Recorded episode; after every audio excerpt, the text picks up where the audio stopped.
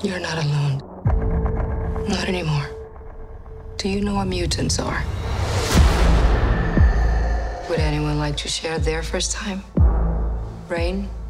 I was 13. I thought it was a dream. I just lost control. Sam? I started panicking. People got hurt. Roberto? My girlfriend had burned her. I killed 18 men, one by one.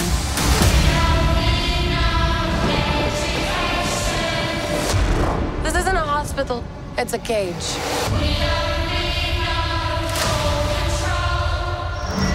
It's important we find out your power so we can help you get better. Bonjour et bienvenue dans le coin pop pour un épisode spécial pour un film qui, à défaut de sauver le cinéma, aurait pu jadis sauver la franchise mutante de la Fox en la relançant dans une nouvelle direction, euh, mais qui aurait vécu euh, de nombreux déboires euh, depuis, euh, depuis sa- son début de production en 2017. Je parle bien sûr des Nouveaux Mutants, The New Mutants, de Josh Boone, qui est sorti sur nos écrans cette semaine, après de très très très très nombreux reports et que nous sommes allés voir ce soir avec notre cher Straffer. Salut Straffer, comment ça va? Manu Donc un film que nous avons vu tous les deux, mais nous ne sommes pas que tous les deux ce soir puisque nous avons des gens qui nous ont rejoints depuis. Nous avons Max qui est là et qui n'a absolument pas vu le film et jamais lu aucun comics Mutant. Bonsoir. Et nous avons Alfro qui n'aura pas vu le film Salut mais qui est le seul à avoir lu euh, l'arc dont il s'inspire, qui est un des premiers arcs des New Mutants de Chris Claremont dans les années 80, si je dis pas de bêtises. Euh, donc voilà, Alfro pourra peut-être intervenir un peu, ne vous attendez pas à revoir Max avant la fin de cet épisode. Et nous avons aussi Harmonie. Salut Harmonie, Bonsoir. je te demande pas si ça va, tu es dans, dans ta lecture, nous te laissons dans ton monde. Euh, et bien voilà, donc nous allons parler de New Mutants, film entré en production en 2017, comme je le disais, et euh, repoussé de nombreuses fois. Alors tiens, j'ai une, une première question pour toi Thibaut. Oui, Est-ce que tu sais combien de fois le film a été repoussé? Je dirais quatre fois. Eh bien je crois que c'est exactement ça. Allez Euh, je vais te retrouver les dates exactes, puisqu'à la base il devait sortir, rappelons-le, en avril 2018, euh, si je me souviens bien. Euh, sauf que euh, Apocalypse n'a pas fait le, le résultat qu'il devait faire et, euh, et que la franchise de la Fox et la Fox ont commencé à décliner euh, bien gentiment. Et le film, a- a- un peu avant sa sortie, en janvier 2018, a été repoussé une première fois d'un an, puisqu'il arrivait en, février 2019 du coup, avant très rapidement d'être repoussé une seconde fois euh, pour... euh, alors attends, j'ai pas exact... C'est août, pour le 2 août 2019. Euh, là, il a été repoussé en mars 2018, donc deux mois après l'avoir repoussé d'un an, ils l'ont repoussé encore de six mois. Euh, ensuite, après ça, on le sait, la Fox euh, complètement déclinée et a été rachetée par Disney, qui a euh, globalement euh, enlevé le film de son planning, euh, avant d'être réannoncé plus tard pour euh, février euh, 2020, je crois. Non, ou peut-être avril 2020. Euh, là, j'ai pas la date sous les yeux. Le 3 avril 2020. Et, euh, et depuis, euh, le Covid aidant, a été annulé, puis, enfin annulé, euh, sorti des plannings, puis repoussé pour la date du 26 août 2020. Alors, Euh, question du coup, euh, combien de fois ils ont fait des reshoots? Alors, il me semble qu'ils ont fait qu'une seule fois des reshoots. Ok. Parce qu'au début, ils l'ont repoussé euh, pour faire des reshoots et changer un peu la tonalité du film. Ouais. Euh, au final, d'après ce qui a été dit, ils ont quasiment rien gardé des reshoots en fait et ils sont globalement sur le film original. Rappelons que le film ne fait que 1h30, hein, il n'est pas, il est pas très long. euh. Euh, Il y a même des contenus des trailers qu'il n'y a pas dans le film. Mais oui, il me semble qu'il n'y a eu que des reshoots une fois et que après c'est des repoussages une fois pour euh, donner la, da- la date de sortie à Dark Phoenix. Donc ils ont échangé et, et le film s'est retrouvé euh, en fin d'année. Et euh, du coup la deuxième fois, enfin, ensuite Covid et, et Disney quoi.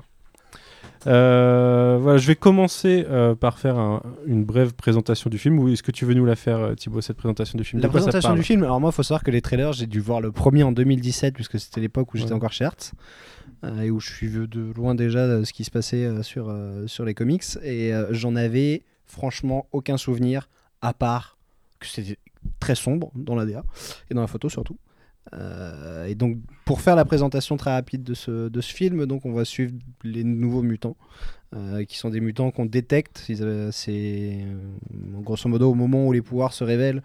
Euh, ils deviennent ce qu'ils appellent du coup les nouveaux mutants et à partir de là ils sont pris en charge du coup dans une espèce d'institut Enfin, pas tous, mais euh, certains. pas tous, euh, enfin ceux qu'on va suivre, et donc ça va se dérouler en, en huis clos là-bas, où ils entretiennent un peu le, le mystère sur, sur le- les tenants et les aboutissants de cette entreprise. Mais, euh, mais du coup, euh, forcément, ça va dégénérer, sinon le film il n'aurait pas lieu d'être. Euh, et on va suivre du coup cette, cet événement-là. Voilà. Et on le suit à travers au début les yeux de Danny Moonstar, du coup, euh, qui est une jeune Cheyenne dont les pouvoirs s'activent et euh, dont euh, toute la réserve meurt dans un terrible accident qui la laisse. qui la laisse assommer, elle se réveille dans cet institut, du coup elle va découvrir, elle va découvrir à, quoi enfin, à quoi sert cet institut à la base, puisqu'il est présenté comme un institut qui est là pour euh, aider les nouveaux mutants à, à ne pas être dangereux pour eux-mêmes ou pour les autres, en attendant de les réinsérer dans le monde normal en passant par ce qu'on nous suggère être l'Institut Xavier, euh, forcément. Euh, voilà, donc Danny Moonstar, je vais faire un petit tour du casting, puisqu'on peut le faire, étant donné qu'il n'y a pas grand a monde pas dans le film. Euh, c'est un vrai huis clos euh, quasiment du début à la fin, à part la scène d'ouverture, on n'a pas vraiment d'autres acteurs, si ce n'est les acteurs qui apparaissent dans des visions au cours du film. Donc on a Maisie Williams, mise en première au casting, même si c'est pas forcément le personnage principal, qui interprète Ran Sinclair. Donc Volksbane, pour ceux qui la connaissent par son pseudo de, de super-héroïne dans les comics. Euh, donc Maisie Williams, deuxième du, du casting euh, Game of Thrones, Bah oui. après Sophie Turner avoir intégré la, la franchise. On a Anya Taylor-Joy euh, qui joue Ilyana Rasputin, Magic, sœur de, de Piotr Rasputin qui est Colossus, qui, dont, avec, avec lequel le lien n'est pas forcément fait au cours du film, mais on- elle a toute une histoire à côté. On a Charlie Eaton qui sort tout droit de Stranger Things et qui interprète Sam Guthrie Cannonball. Ah putain, c'est là où je l'ai vu. J'étais Ouais. persuadé que le mec il avait fait mille trucs, mais en fait non, il a juste fait ça. Oui, il n'a pas fait que ça, mais oui, c'est principalement pour ça qu'on le connaît et pour ses, ses, euh, tentatives de prendre l'avion avec de la drogue. Euh, on a Blue Hunt, du coup, euh, qui joue Danny Moonstar. Henri Zaga, qui joue Roberto d'Acosta, et qui est Sunspot. Et Alice Braga, qui joue la docteure Cecilia Reyes, qui s'occupe des nouveaux mutants au sein de l'Institut. Euh, une première remarque euh, par rapport à ce casting, euh, qui a été critiqué dès le début et globalement à raison, c'est qu'on a on a peu de personnages et pourtant on a deux personnages qui sont quasiment whitewashés. Enfin, on peut dire qu'ils sont whitewashés par rapport au comic book original puisque Sunspot est noir globalement dans les comics à l'origine, même si dans certains comics ils ont ils ont atténué son teint pour le rendre parce qu'il est brésilien, donc euh, pour lui donner un côté plus hispanique, euh, hispanique blanc que hispanique noir. Euh, et on a Alice Braga, donc le docteur Cecilia Reyes, qui est pareil, qui est hispanique, mais qui a un, ton beaucoup plus marqué, beaucoup plus noir dans les comics, et qui est complètement whitewashé ici. Donc voilà, c'était pas forcément le bon point en casting. Après, je sais pas ce que t'en penses Thibaut, mais sinon le casting, aussi restreint qu'il est, est relativement solide dans le rôle. Ouais, parce que moi, pour le coup, je m'attendais vraiment à rien et j'avais vraiment cette, euh, cette appréhension de me retrouver face à un Dark Phoenix ou un Apocalypse à base d'acteurs où il y a des mecs, tu sais pas ce qu'ils font là, ou même de Nana d'ailleurs, pour ne pas les citer, euh, qui ont un acting euh, négatif. Là, pour le coup, ça joue vraiment à peu près correctement tout le monde. Il y a quelques fois, peut-être moi, sur Magic, où il y avait des trucs, ça me dérangeait un peu, mais plus dans Parce que l'interprétation. le, ouais, le personnage est un peu surjoué au Ouais, un début euh, dans son comportement. Il y a un peu de Et euh, l'accent russe de Anya Taylor-Joy, c'est pas forcément ça. Ouais, mais même euh, l'accent de, de, de Ran, du coup, Ouais. euh, je le trouve chelou. Euh, on sait que de base, elle a un accent britannique assez prononcé. Euh, mais là, je sais pas trop ce qu'ils ont essayé de lui mettre. euh, J'ai trouvé ça Elle est pas irlandaise, Ran, euh, dans les comics? J'ai un doute. Elle est hyper catholique. Ouais, donc mais, ouais, ça peut être euh, irlandais. mais, euh, je me souviens plus de quelle origine elle est exactement. Mais oui, et puis euh, du coup Charlie Eaton qui fait un accent de redneck euh, tout le long du film. euh, Bien sûr, ça marche plutôt bien quand même. ça passe. Euh, écoute, globalement, avant qu'on passe un peu plus dans les détails, qu'est-ce que tu as pensé du film d'une façon générale? Bah, D'une façon générale, franchement, j'ai été agréablement surpris. Encore une fois, je me répète, mais avec la franchise X-Men, j'ai eu quelques traumatismes, donc j'y allais vraiment à reculons, très content de pas me souvenir des trailers et de ce que des immondices que je pourrais découvrir. Et finalement, en fait, c'est un espèce de huis clos qui fonctionne bien. Alors d'un point de vue technique, ciné, photo, montage, il y a rien. Le montage il est catastrophique. C'est plutôt. euh, bah, le montage, ouais, mais euh, à la rigueur, euh, c'est ce qui va le mieux, je trouve, dans la prod. Ouais. Parce que le film est relativement court.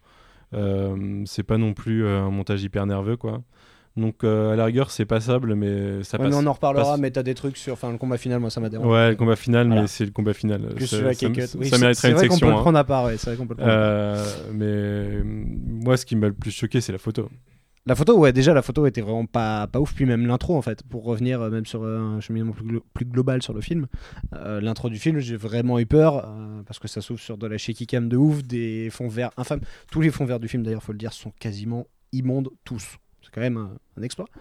Euh, et du coup, je partais vraiment en mode putain, euh, ça va vraiment pas le faire. En fait, une fois que tu passes cette intro qui est un peu, euh, un peu catastrophique, tu te retrouves à avoir, avoir un film en fait qui pose son propos, qui te pose son huis clos, qui est pas ultra prétentieux. Et moi, ce que j'aime beaucoup, c'est que comme ça se passe dans l'univers des super-héros, d'habitude, t'es toujours, c'est ce que je, c'est ce que je te disais quand on sortait de la salle, t'es toujours sur les événements majeurs de ce qui se passe dans le monde.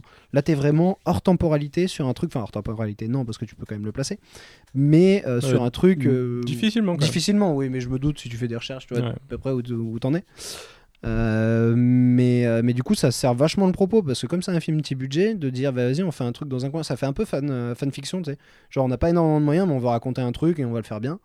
Et là, pour le coup, ça raconte bien son truc. Euh, T'as pas énormément de, de- comment dire, de, de baisse de rythme. Je trouve qu'il a un rythme bien particulier. Bon, jusqu'à cette fameuse scène de fin. hein. Mhm. Mais euh, je trouve qu'il a son petit truc, ça se passe bien, c'est pas trop rushé.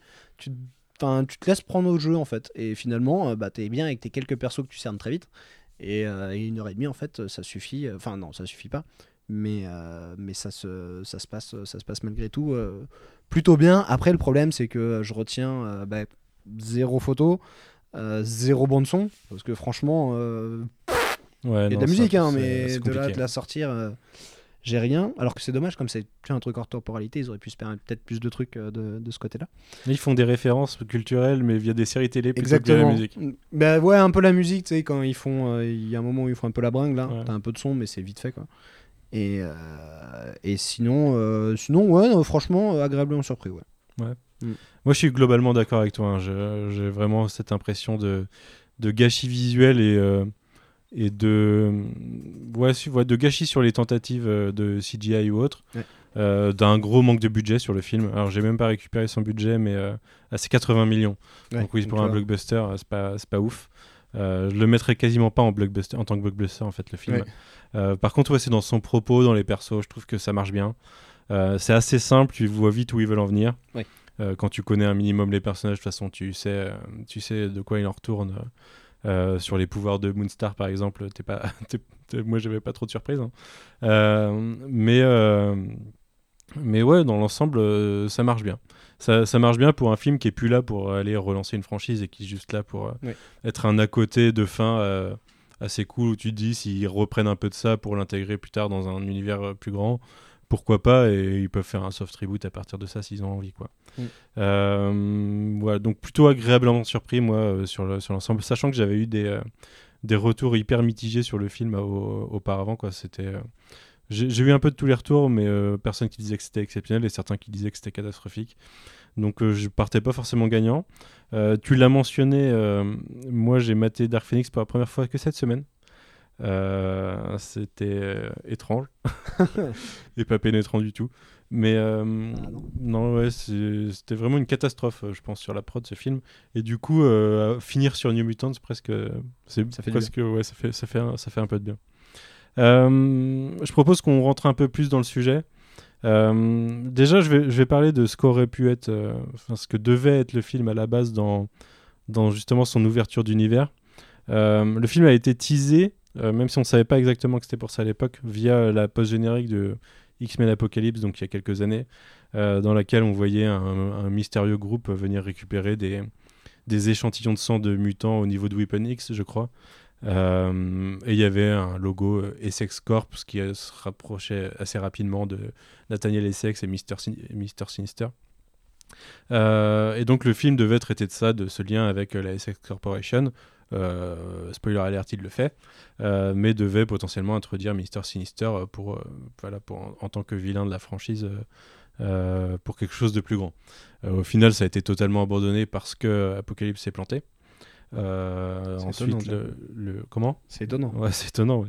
Et ensuite, le, rachat de la Fox, de toute façon, a fait que l'avenir de la franchise mutante a disparu. Mais voilà, c'est ce qu'on était censé, ce qu'on était censé développer. Donc, c'était un peu plus saucisse franchise euh, que que ce que les premiers trailers déjà, une fois le film enclenché, ont commencé à dire. Parce que là, on partait sur euh, quelque chose de plus horrifique, plus intimiste. Euh, et au final, on a quelque chose qui est, j'ai envie de dire, entre les deux. Ouais. Euh, puisqu'on a un peu de l'intrigue originale escomptée. Et ça, du coup, ça se rattache à l'univers X-Men qu'on connaît au cinéma. Mais ça raconte autre chose. Vraiment, ça raconte autre chose. C'est pas là pour parler de ça, quoi. Donc le film, euh, au-delà de ça, se concentre surtout sur ses persos. Euh, Donc au début avec Danny Moonstar et ensuite avec les autres persos qu'on va commencer à développer. Euh, bah écoute, est-ce que tu veux parler d'un perso en particulier au milieu de tout ça, Thibaut? Au milieu de tout ça, bon, en même temps, il n'y en a pas tellement. On va tous les faire, On hein, va tous les faire de de, façon manière globale. générale. Bon, on va prendre dans l'ordre, ce sera plus simple. Faut bien, faut bien un sens. Euh, moi, Moonstar, pour le coup, je ne connaissais pas le personnage. Faut Ouais. avouer, New Mutant, je ne connaissais pas du tout. Ouais, Ça, puis Danny Moonstar, c'est New eu. Mutants, hein, clairement. Voilà. Donc, euh, donc je suis arrivé. Bon, t'as quand même quelques indices sur ce qui se passe dès le début. euh, Enfin, on en a vu d'autres des films de super-héros. Donc, Bah, Et puis le film s'ouvre littéralement sur mon père me racontait quand j'étais petite la Oui, en légende qu'on a deux ours en nous, un bon, un mauvais. et ils se battent toute notre vie. ils se et battent, voilà. Non, mais là, non, du coup, c'est ils des ours en avec des l'occurrence ours. dans le. Et donc, du coup. euh, C'est des loups, putain. Jay, nous Jay a est arrivé rejoint dans ce podcast. Entre temps. Bonjour Jay. Euh, et donc du coup ouais euh, personnage bon franchement je vais être honnête hein, sur la scène d'intro j'ai pas capté que c'était dans une réserve euh, Cheyenne Euh, je pensais que c'était en La photo Europe de l'Est euh, dans un bled perdu et que et que tout ça et c'est après du coup que j'ai Alors, compris, euh, alors que quand t'as parlé de la légende indienne, euh, tout ça, ça t'a pas mis un peu euh, sur le chemin de sa culture. Ouais, mais moi, l'image doit me renvoyer ce qu'on m'explique avant, tu vois. Sinon, ça marche pas. Et quand on met un préfabriqué dégueulasse qui explose dans une forêt noire avec du shaky cam, je suis pas capable de le voir, tu vois. C'est des caravanes. Des caravanes, pardon, excuse-moi. Et euh, bah, du coup, Ou le des perso. mobilhomes, euh, ou peut-être, mais- oui. mais le perso plutôt cool. Euh, moi, j'ai trouvé ça assez malin. On est full spoiler. hein. Ouais, vas-y, c'est parti. Alors, euh, j'ai trouvé ça assez malin, les espèces de cartons, tu sais, quand ils dorment, avec, euh, on les suit, et puis à côté, t'as quand même pas mal d'infos qui te sont données. Euh, Et du coup, là, tu, enfin, tu suis un peu plus. euh, L'ordinateur qui analyse en direct. bah, t'es via l'ordinateur, tu l'as, enfin, tu vois, t'as le retour euh, direct de, de ce truc-là, c'est, c'est assez marrant, je trouve. Euh, et par contre, le pouvoir est surpété, faut quand même le dire, c'est quand même pas mal. je Ouais. Euh, Bah, faut le maîtriser, du faut coup. le maîtriser, oui. C'est le mieux. propos du film. Mais Bah, alors la après- question, c'est est-ce que si elle maîtrise le sien, elle maîtrise l'ours, elle peut se battre avec l'ours? Euh, son pouvoir, techniquement, c'est. ah, Parce qu'à la fin, quand même, elle, elle le rend docile quasiment, ouais, tu vois. Bon, ouais, après, il ouais, disparaît, mais. ouais, il disparaît, ouais, c'est ça le truc. Mais t'as peut-être un entre Parce que deux. son, vois, son pouvoir, c'est de manifester les peurs ou les souhaits des gens pour, euh, Ouais. le, pour le bien ou le mal, quoi. Donc, euh, Ah, il fait des deux côtés? Je savais pas ça. ouais, ouais, ouais, il y a l'ours blanc, on l'a pas vu dans le film, puisque là, on parle du Demon Bear. Euh, mais euh, c'est les deux côtés que, sur lesquels elle peut jouer. C'est pas que, que dramatique, quoi. Mais du coup, euh, comme bien le perso, l'actrice, ça va, ça se passe bien. Et, euh, et, euh, et je trouve que ouais, ils- il tire bien parti de, de, de, de- son pouvoir. Et... Après, c'est c'est un peu dommage parce que la manière dont ça rythme le film, ça va être la découverte de chaque perso. C'est plus ou moins bien amené, c'est assez grossier par moment sur euh, leur peur justement et Mhm. la manifestation qui arrive quasiment dans les 10 minutes derrière quoi parce qu'on te dit tiens on te le place là et ça arrive moi j'ai une question par exemple ça fait combien de temps qu'ils sont ensemble dans ce putain de truc? Euh, les trois premiers personnages avant Ouais, ça, arrive et ils se sont jamais parlé, tu vois. ils- on découvre Les un quatre. grenier. Si, si, on sait qu'ils Ouais, mais ensemble, mec, le grenier avec euh, le détecteur de mensonges et Oui, compagnie. ouais, Tu vois, les questions sur euh, ce que t'as fait, comment t'en es arrivé là, ton pouvoir, forcément, ça aurait dû sortir très vite, tu vois. Genre, ça Mm. arrive maintenant. Bon, c'est une... enfin, c'est pour le film, sinon ça marche pas pour la construction. Mais c'est toujours des petits trucs qui me, qui me, font, qui me font tiquer. Mais sinon, j'ai adoré, moi, le... la professeure, pour le coup. Ouais, je Alice trouve- Braga, je trouve qu'elle campe super bien le perso.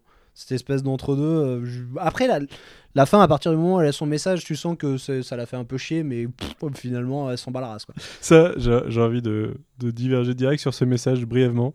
J'adore, euh, je sais plus dans quoi j'ai vu ça récemment, mais euh, c'est euh, ah, c'est que j'écoutais le podcast de Claudel sur euh, ce qu'aurait pu être euh, Star Wars 9 par euh, Trevorrow.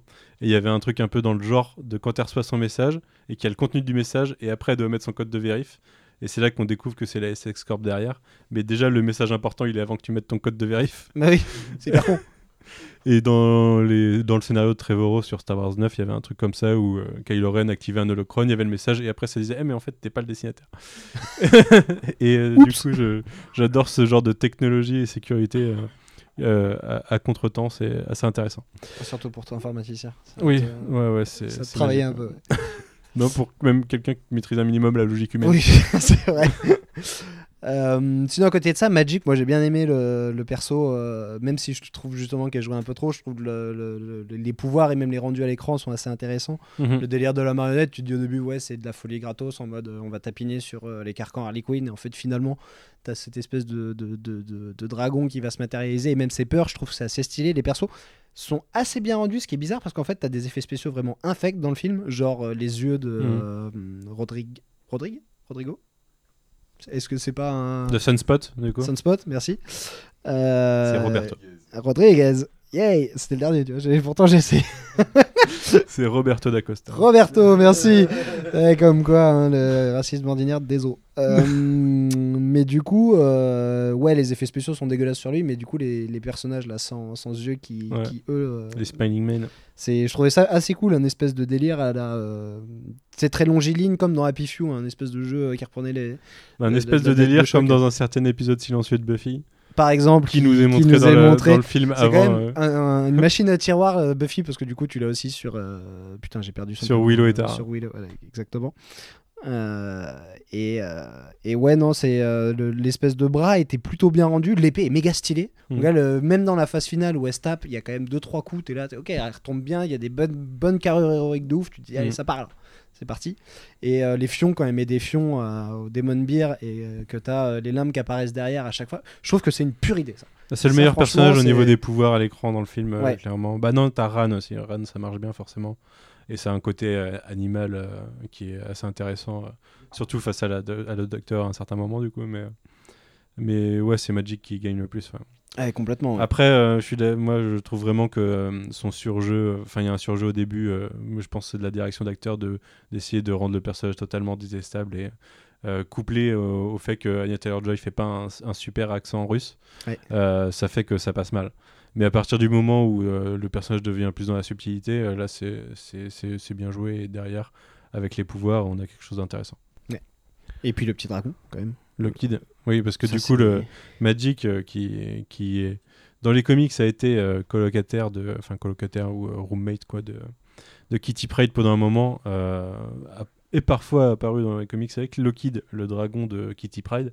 Euh, mais comme ils ont jamais exploité dans la franchise X-Men le dragon ou dans les films X-Men, parce que ça aurait été un peu hors sujet euh, peut-être euh, avec ce qu'ils en ont fait. euh, bah là, c'est Magic qui en a fublé. Alors on, le découvre en tant que marionnette, enfin peluche, Oui. pendant une bonne partie du film en tant que euh, doudou rassurant, euh, parce que Magic a subi beaucoup de traumatismes d'enfance euh, dans le film. Tout le monde a des origines hyper dark du coup, hein, au niveau des New Mutants c'est bien dans le film. Et au final, elle, elle lui parle comme un, un ami imaginaire, quoi, et finit par le matérialiser. On le voit réellement en tant que vrai dragon plus tard à la fin du film. Et du coup, c'est assez stylé parce que je m'attendais pas du tout à avoir un vrai C'est son petit pet de haut. Moi, je l'ai vu nulle part. hein. Je crois que c'est pas dans, dans aucune promo. Je pense que c'est quelque chose qu'ils avaient gardé. Euh, mais ouais, c'est assez, cool à voir en tout cas. Moi, je voulais parler de Volksbane, du coup, Maisie Williams. Euh, J'attendais de voir parce que euh, ce- Arya est un personnage que j'adore dans Game of Thrones et je trouve que Maisie Williams euh, joue plutôt pas mal le perso, quoi. Et euh, j'attendais de voir ce qu'elle pouvait donner dans le film. Et ce qu'on avait pu voir des bandes annonces jusque-là était assez laconique parce que c'est pas un personnage qui a des. qui a forcément. Qu'est-ce qu'il y a, Savais-tu qu'elle avait déjà joué dans un film de super-héros Euh, Je l'ai pas en tête, mais. C'est un film anglais, alors j'ai oublié le nom, où un jeune anglais euh, maltraité par euh, les autres garçons de la cité a développé des le pouvoir de se connecter euh, à toutes les technologies. What? Ouais, ouais, carrément, c'est un film anglais. C'est pas mal en plus. Enfin, c'est pas mal, c'est acceptable. Et du coup, elle joue le second rôle, c'est le, un peu le love interest de, de ce gars-là. Ok. Voilà. Très bien. Et ben là, elle joue du coup euh, un peu le second rôle, euh, on peut dire, dans le film, puisque Oui. euh, si on considère que Danny Boonstar est le premier rôle, euh, je pense que Ran est le second rôle naturellement dans l'histoire, et on va y revenir assez bientôt. Du coup, elle, alors Ran, Sinclair, pour ceux qui connaissent, est une ultra catholique, enfin catholique depuis sa plus tendre enfance et est torturée par ce- cette dualité entre elle mutante et mutante tirant vers le loup-garou dans sa, dans sa transformation et, euh, ce- et du coup sa, sa religion. Euh, ici se retrouve également perturbée en tant qu'adolescente euh, et tiraillée entre ça et même euh, marquée, euh, Au marquée fer. au fer rouge euh, littéralement euh, en tant que sorcière par, euh, par, euh, par son prêtre de l'époque.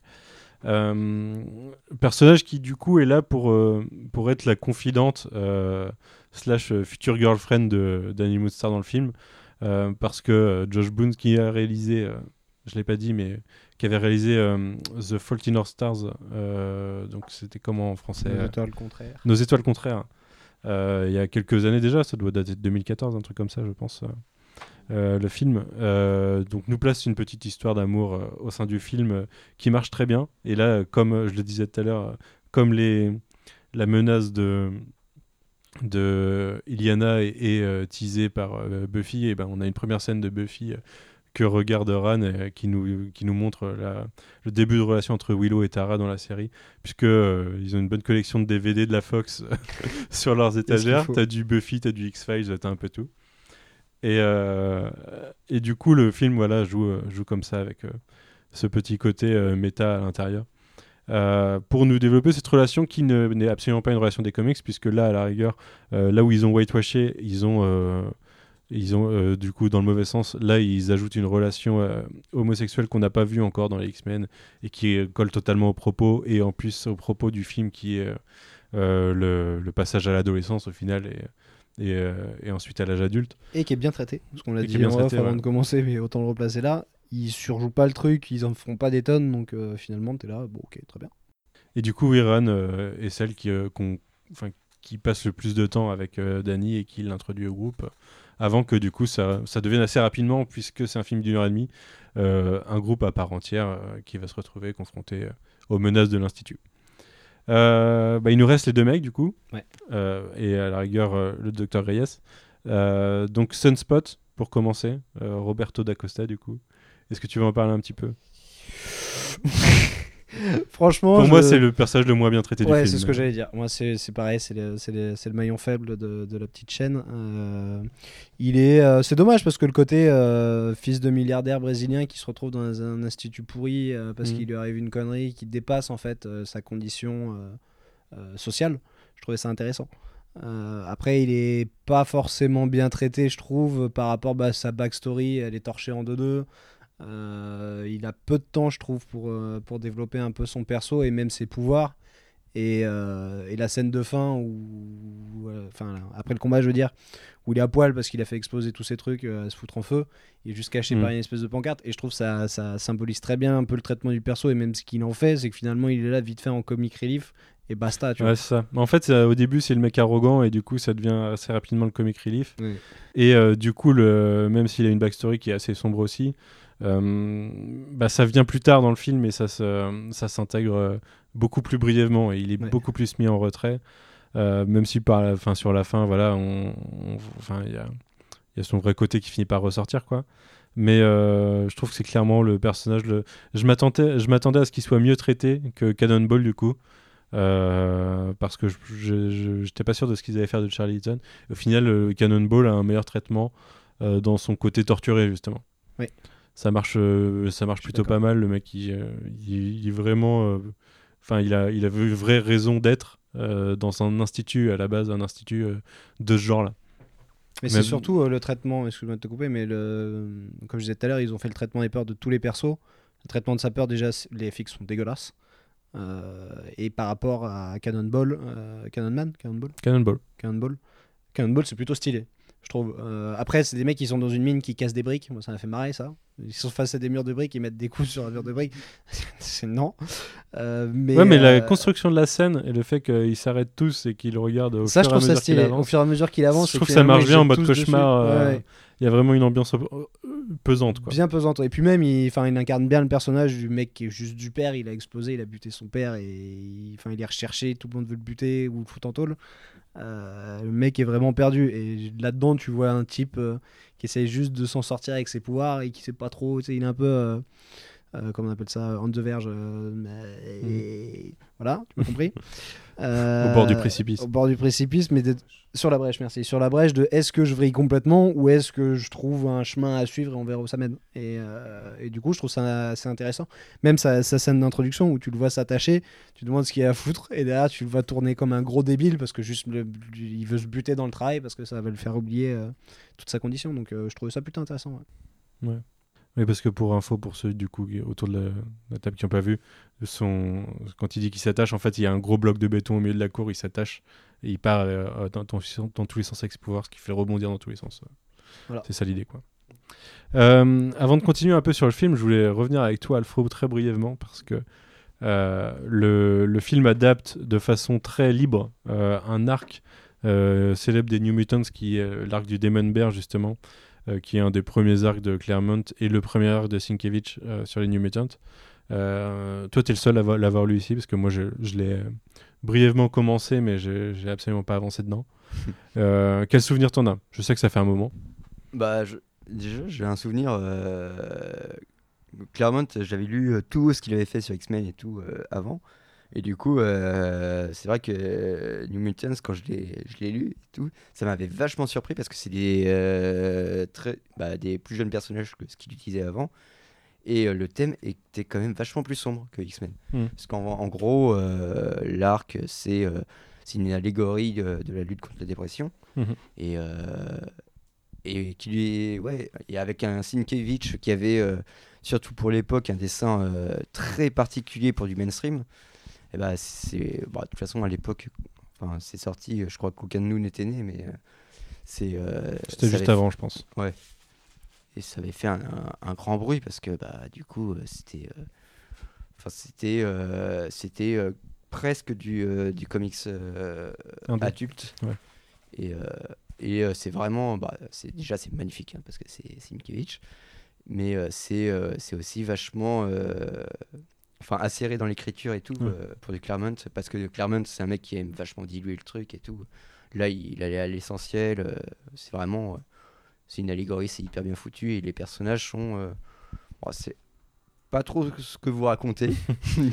non, c'est mais pas. euh, ouais, c'est vachement. Alors dans les comics aussi, les personnages, euh, pas tous, ont, euh, ont des origines sombres pour Mm. certains. Bah, Rain, c'est complètement ça par contre. Ouais, Ra- Ryan, c'est ça. Euh, du coup, euh, moi je m'en souvenais plus, mais toi tu disais que Cannonball a aussi tué son père normalement dans Je les suis comics. pas sûr. C'est Je sais qu'il mais- a une relation très conflictuelle avec le reste de sa famille. Ouais, c'est possible. Sun- Sunspot, c'est pas du tout le cas, parce que là, il a tué sa meuf, euh, malheureusement. Euh, mais euh, Magic aussi. Magic a pas les mêmes origines sombres que du film, C'est pas mais le euh, pouvoir visiblement. et pas exactement le même pouvoir. Euh, puisque dans le film, euh, il dit que c'est elle, euh, avec le temps, qui a créé les limbes, là où c'est pas du tout le cas dans les comics et où elle a grandi dans les limbes. Mm. Du coup, c'est une autre façon de dire qu'elle a grandi dans les limbes, mais pas de la- euh, au début, c'était une partie dans son esprit, quoi. Euh, donc oui, c'est pas forcément hyper, euh, hyper joyeux pour tout le monde. Danny Moonstar, je suis pas sûr que ça soit aussi tragique que ça dans les comics. Mais...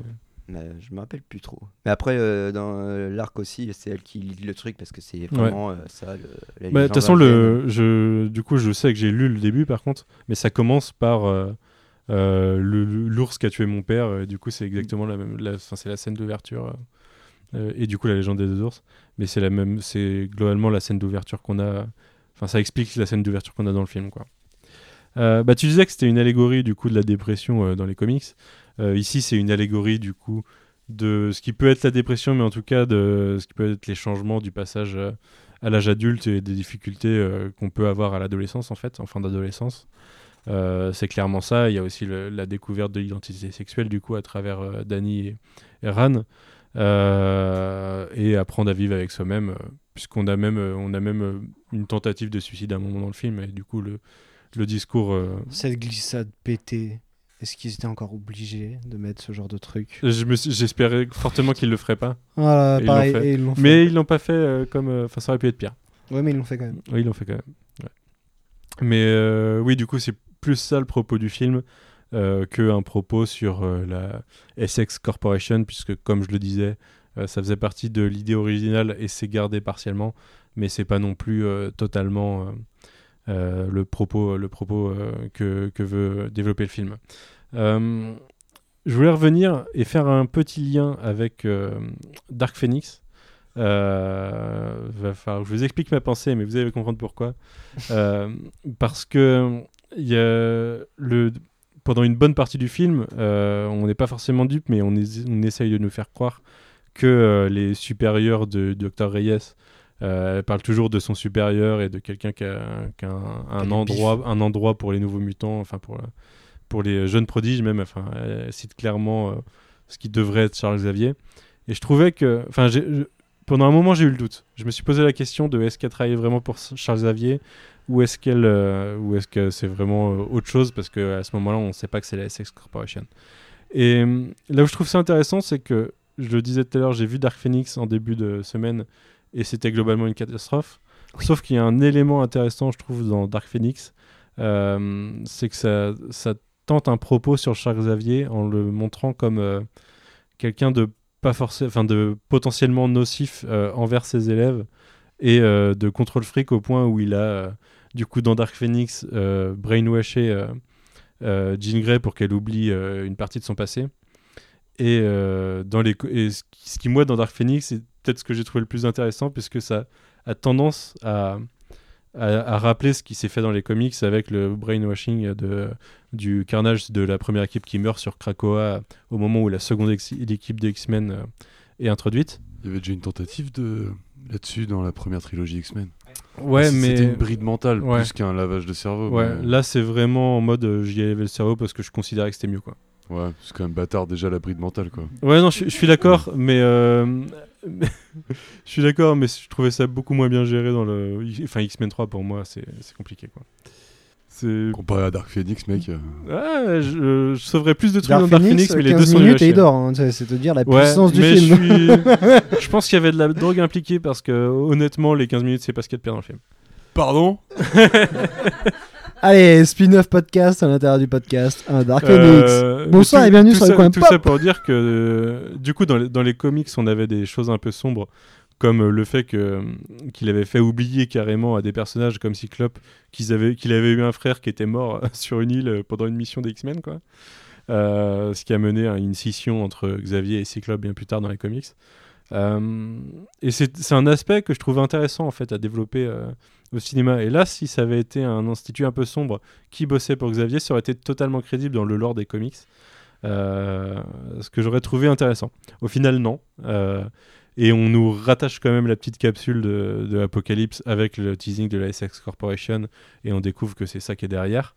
Ce que je trouve assez marrant, c'est de, au passage, via une vision, le rattacher aussi. Je sais plus si c'était confirmé, mais il me semble pas. J'ai vu plusieurs fois Logan et je suis pas sûr que ça parlait explicitement de la SX Corporation, mais ça nous dit clairement que l'organisation qui a créé X23 et qui est derrière, derrière les, enfin qui, qui faisait des expériences sur les mutants et les clones de mutants dans dans Logan et la SX Corporation, puisque ça reprend littéralement des images qu'on a vues dans Logan euh, en tant que vision. C'est pour ça que c'est un peu compliqué à placer parce que c'est des images que dans Logan se passent en 2029. Ouais. Et du coup, le film est totalement pas en 2029. Ah non. Même si tu pourrais dire que si, mais dans, dans Logan, le, enfin, Xavier est vieux et l'institut des X-Men, enfin les X-Men euh, sont morts quoi. Donc, Oui. euh, Ça me fait penser à un truc d'ailleurs pour possible. rebondir là-dessus, euh, sur ce qu'on disait au début, justement que c'était un film un peu capsule. C'est que tu sais même pas où il est localisé. Tu sais que c'est quelque part aux États-Unis, mais et encore. on- ouais. Et puis en plus, on te suggère via les dialogues qu'on on peut te dire où c'est, mais ça se trouve c'est faux quoi. Ouais, c'est ça en plus. Puisque c'est vraiment un huis clos, on ressort jamais. euh, Non. Spoiler alerte, la dernière image, c'est au moment où ils vont passer le portail quoi. C'est ça. Et ils sortent jamais de la propriété euh, sinon. Et euh, à part la scène d'intro.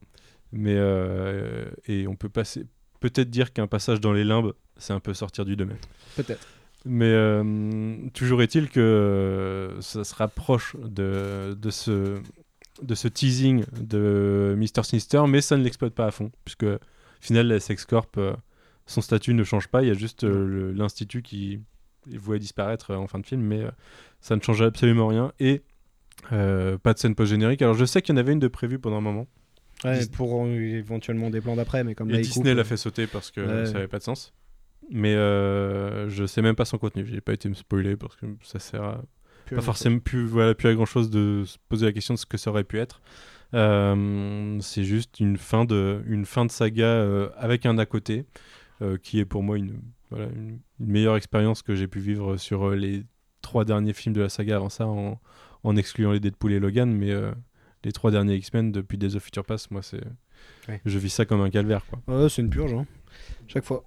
Euh, Est-ce que tu voulais revenir sur des éléments du film Le côté horreur, peut-être? Parce que pendant un moment, il a été présenté comme un film d'horreur au sein de l'univers Bah, tu sens qu'il y a quelques, euh, quelques traces encore de ce truc-là. On en parlait justement. euh, Cannonball, son, Mm. son, son flashback, enfin son flashback, sa, sa vision d'horreur. Mais ils ont tout un- tous un peu, d'une façon différente, leur vision d'horreur, justement. Ouais, sur Magic ça marche bien, mais encore une fois sur. Euh... Attention, je vais en faire un troisième. Roberto. Bernardo, Roberto. sur Roberto, ça m'a. Enfin, on dirait vraiment un truc cheap, tu sais. Ça aurait pu être un épisode de- sans aucun, sans aucun, sans aucun pré, enfin pas préjugé. sans Les Contes de la Crypte. euh, voilà, d'un truc genre Conte de la Crypte ou Buffy, tu vois. Vraiment en mode budget cheap, on fait un truc viteuf et voilà quoi. Euh, ce qui du coup dénote un peu par rapport aux autres. Euh, ou série Z, merci, voilà, plutôt. Euh, et du coup, euh, du coup, du coup, du coup, qu'est-ce que je disais? Putain, j'ai perdu le fil de ma pensée, ça y est. Le souffleur podcast, nouveau métier. Parlais de la vision de Bernardo. Euh, de Bernardo, merci. Il y avait Zoro derrière, si c'est pour ça.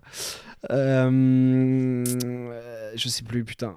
Moi, le- pour moi, celui qui marche le mieux, c'est celui de Magic. Et euh, Ouais, ouais, parce on que les des personnages fonctionnent bien, quoi. Ouais, ouais. Il y a un Côté côté toujours flippant à des grands personnages euh, longiformes euh, et qui parlent pas et qui ont un sourire creepy. Euh, ça marche toujours. Et je trouve qu'il joue pas assez aussi sur euh, le, le, le côté euh, professeur qui se présente toujours bien. Tu vois, le, le- le professeur jusqu'à ce qu'elle ait son mail, euh, après vrille et basta, quoi. Euh, Avant déjà, c'est quand même. euh, mais avant la déjà, meuf, ouais. euh, elle a des crises d'autorité, quoi. Elle a des... Oui, tu... voilà, faut tenir un peu. hein. Un T'as des personnages suicidaires, dépressifs, les faut en isolement tous les deux jours. parce que- Tranquille, tranquille. Parce qu'ils sont sortis dans la cour, quoi. ça les détend. Mais bah, après, par contre, en termes de, de ton horrifique, il n'y a pas grand chose d'autre, je trouve, en dehors justement de ces visions cauchemardesques. Et ça fait très. Bah, ça fait ce film d'entre-deux, tu vois, où tu disais tout à l'heure, c'est pas tellement un film d'horreur. Mais c'est Pour pas moi, il y a, non plus un trois, teenage il y a movie. trois types de films dans le film, hein, tu vois. Il y a, Ouais, bah il y a oui, la partie Breakfast Club, la partie horreur et la partie euh, euh, on tente euh, une fin de film de super-héros, même si c'est vraiment vitef. Je suis carrément d'accord. Il y a, il y a vraiment trois, trois sections. Pour moi, celle qui marche le mieux, à la rigueur, c'est la partie Breakfast Club. La partie horreur, elle marche pas sur tout le monde. Je trouve que euh, elle a vraiment des côtés creepy, mais ils auraient pu mettre un peu plus. euh, ils auraient pu y aller plus franco. Ouais. D'ailleurs, il y a des images de la première bande-annonce. J'ai un souvenir d'un- d'une tête qui sort d'un mur, tu vois. De trucs comme ça qui sont pas du tout dans le film. Ouais. Alors que là, euh, là c'est des trucs assez basiques au final euh, qui, qui, qui ont déjà fait leurs preuves. Euh, à la rigueur, dans ce côté-là, moi, ce que je trouve le plus intéressant, c'est qu'à un moment, Danny se retrouve presque comme l'antagoniste du film. Oui. Euh, parce que c'est elle qui crée la menace, tout simplement. Mm.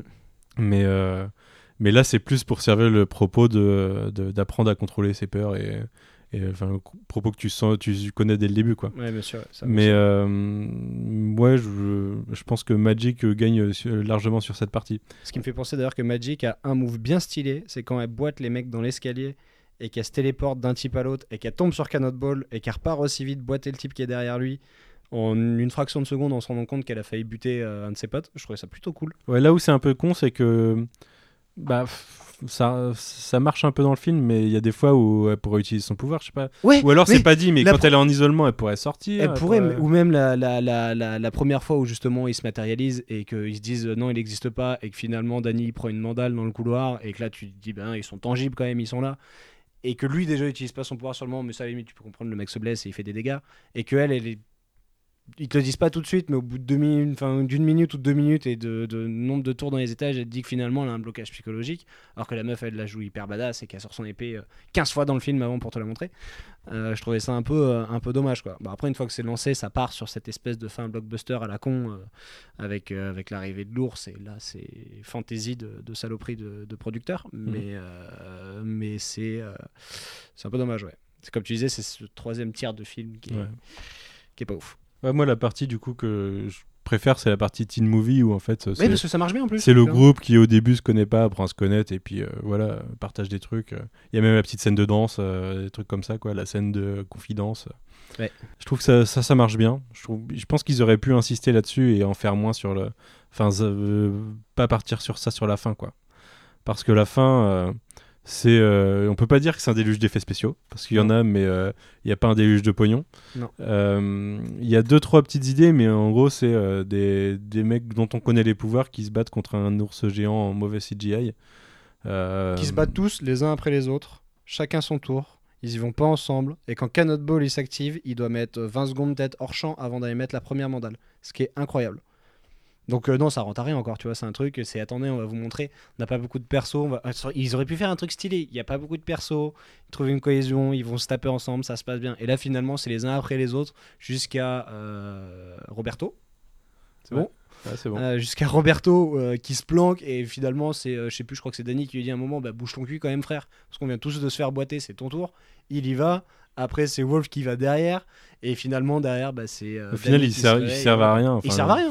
par contre la mandale qui arrache un croc pas mal ça Ouais. Euh, Mais par contre, c'est part très, très euh, moche. Et du coup, j'ai eu du mal à lire la scène quand même. ouais, ouais. J'ai compris ce que c'était, mais par contre, je l'ai pas vu se faire quoi. non parce que tu vas tu vois à peine rebondir il tape très vite il ressort hors champ bah, à mon avis tu vois ça c'est des, des questions de budget mais euh, mais ouais c'est dommage Ouais, moi je trouve je suis un peu déçu sur l'utilisation de Cannonball parce qu'il nous montre au début qu'il peut, il peut, enfin il va super vite, il peut partir euh, et déboîter des mecs. À un moment, il, il aligne dans le couloir quand mecs, il les ouais. fait dans le couloir qu'il les laisse complètement Et, démembrés euh, euh. et du coup, ils auraient pu utiliser son pouvoir à mort à la fin et, et- et boiter l'ours, mais en fait, du coup, il fallait pas qu'il boite l'ours. Non. Donc, euh, il coque-bloque un peu les pouvoirs des persos, quoi.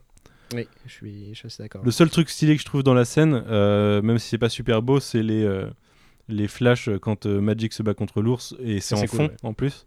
Euh, parce qu'on a une scène devant et ça se passe en fond et où on voit euh, on voit les, les passages vers les limbes euh, enfin on voit qu'elle des ouvre à chaque fois qu'elle met une tatane ouais. Ouais, ça c'est assez stylé, Oui. mais euh, il n'y avait pas le budget pour le rendre beau, et c'est un peu dommage. Parce que je trouve, je trouve qu'ils auraient pu faire. euh, Enfin, tu sais que Marvel Studios, euh, ou euh, même l'aurait en- fait même dans en fait, ils auraient euh, fait un truc de ouf au niveau effets spéciaux là-dessus. Et euh, ouais, c'est très dommage. Je sais pas ce que fera le film en tant que, que retour sur investissement, mais dans tous les cas, un film. euh, Période qui- Covid, zéro promo face à Tenet, frère. Ils ont fait, euh, je pense, C'est un espèce ça. de combo gagnant Disney. euh. C'est vrai qu'ils ont, ils ont pas dû euh, insister sur la post-prod parce qu'ils savaient qu'ils allaient flinguer la sortie. Mais Ouais. enfin, déjà, on aurait pu se retrouver. euh, je pense qu'ils auraient pu le foutre gratuit sur Hulu à un moment. euh, ils étaient pas à ça près. hein. C'est pas faux. Mais euh, ouais, un peu, un peu de gâchis là-dessus. Bah, écoute, je sais- je suis pas sûr qu'il y ait besoin d'en discuter plus parce qu'on a fait pas mal du tour du film, hein, Ouais. une heure et demie. Euh, je, je pense que d'une façon générale, pour moi, c'est- euh, c'est positif par rapport à- au bilan de la saga. Je suis bien d'accord. Euh, c'est pas positif en tant que film euh, d'une façon générale, c'est pas un, un grand film quoi.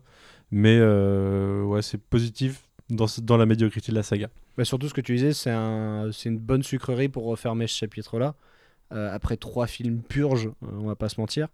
Euh, et du coup, c'est quand même pas mal de finir sur une, sur une moins, mauvaise note, on va dire. Tout à fait. Bon, bah, on va se quitter là.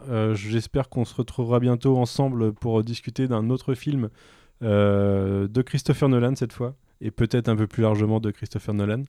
En attendant, bah, écoutez, si, euh, si vous avez un peu de temps à tuer et que les masques sont pas encore totalement généralisés pendant le film, euh, n'hésitez pas à aller voir le film si vous avez, euh, voilà, si vous avez un moment et si vous aimez, si vous aimez un, un tant soit peu l'univers mutant, c'est assez cool à voir. quoi. Ouais. Ou attendez un bon DVD rip dans deux mois. et vous serez bien. Peut-être. Peut-être tu pourrais m- gérer une meilleure colo sur ta télé qu'au cinéma. C'est pas J'ai hâte de voir les, les mecs qui vont refaire une colo sur le film complet. Ouais. Par contre, est-ce qu'ils arriveront à enlever les flous euh, sur. euh, Non, lâchez qui du début, frère, euh, l'intro. Non, c'est un peu compliqué. Ouais. Eh ben écoute, salut et à bientôt. Salut Mehdi.